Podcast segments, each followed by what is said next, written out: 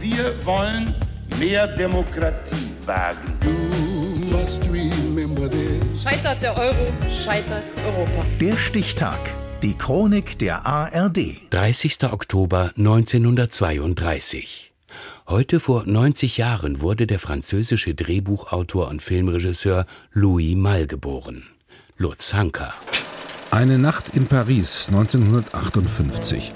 Während im Studio der Filmprojektor rattert, improvisiert der amerikanische Jazz-Trompeter Miles Davis zu den melancholischen Schwarz-Weiß-Bildern auf der Leinwand einen ziemlich coolen Soundtrack.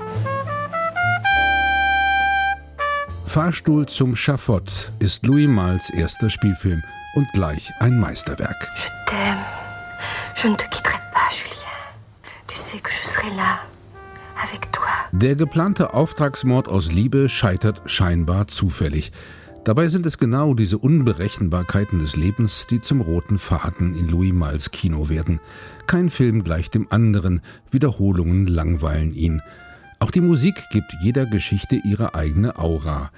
In seinem zweiten Film Die Liebenden ist es ein Streichsextett von Johannes Brahms.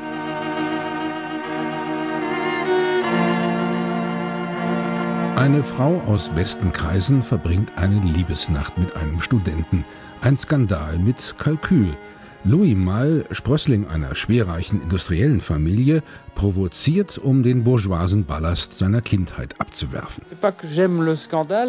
Es ist gar nicht so, dass ich den Skandal mag, aber ich mag es, feste Vorstellungen über den Haufen zu werfen. Oder auch Klischees und Tabus. Das habe ich immer gerne gemacht. Ich habe immer gerne die Scheiße aufgebirbelt, wenn ich das mal so sagen darf. Ich habe diese Filme gemacht, um meine eigene Neugier zu befriedigen. Ich fühle mich nämlich nicht dazu verpflichtet, alles zu glauben, was man mir erzählt. Auch wenn seine frühen Filme von den jungen Kinorebellen der Nouvelle Vague gefeiert werden, gehört Louis Malle nie wirklich dazu. Er ist ein Praktiker, kein Visionär.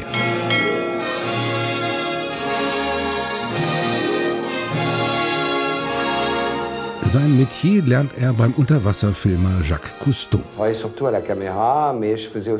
Ich arbeitete vor allem als Kameramann. Aber ich machte auch den Schnitt, den Ton. In diesen zwei Jahren, die ich mit Cousteau verbrachte, war ich eine kleine Filmcrew, ganz allein. Ich habe also die Technik des Filmemachens gelernt, indem ich sie ausübte. Der Dokumentarfilm Die schweigende Welt gewinnt die Goldene Palme von Cannes und einen Oscar. Den hätte auch seine elegische Ganovenballade Atlantic City USA von 1980 verdient gehabt. Erzählen ja, bewerten nie. Genau das möchte Louis Malle mit seinen Filmen. Er will verstehen, warum Menschen machen, was sie machen. Zum Beispiel 1973 in La Camp Lucien. Ein junger Bauernsohn kollaboriert mit der Gestapo und verliebt sich in ein jüdisches Mädchen. Ein poetisches Stück französischer Vergangenheitsbewältigung. Apropos, das Trauma, das Louis Malle im Kriegsjahr 1944 im wirklichen Leben an einer Jesuitenschule widerfährt, verarbeitet er Jahrzehnte später in seinem persönlichsten Film Auf Wiedersehen Kinder. Dieser Junge ist nämlich kein Franzose.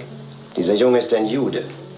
Und diesen Juden hier bei euch zu verstecken, war von eurem Direktor ein gravierendes Vergehen gegenüber der Besatzungsmacht. Das Internat ist hiermit geschlossen. 1995 starb er im Alter von 63 Jahren in seinem Haus in Beverly Hills an Lymphdrüsenkrebs. Heute wäre Louis Malle einer der Großen des europäischen Kinos 90. Der Stichtag. Die Chronik von ARD und Deutschlandfunk Kultur. Produziert von Radio Bremen.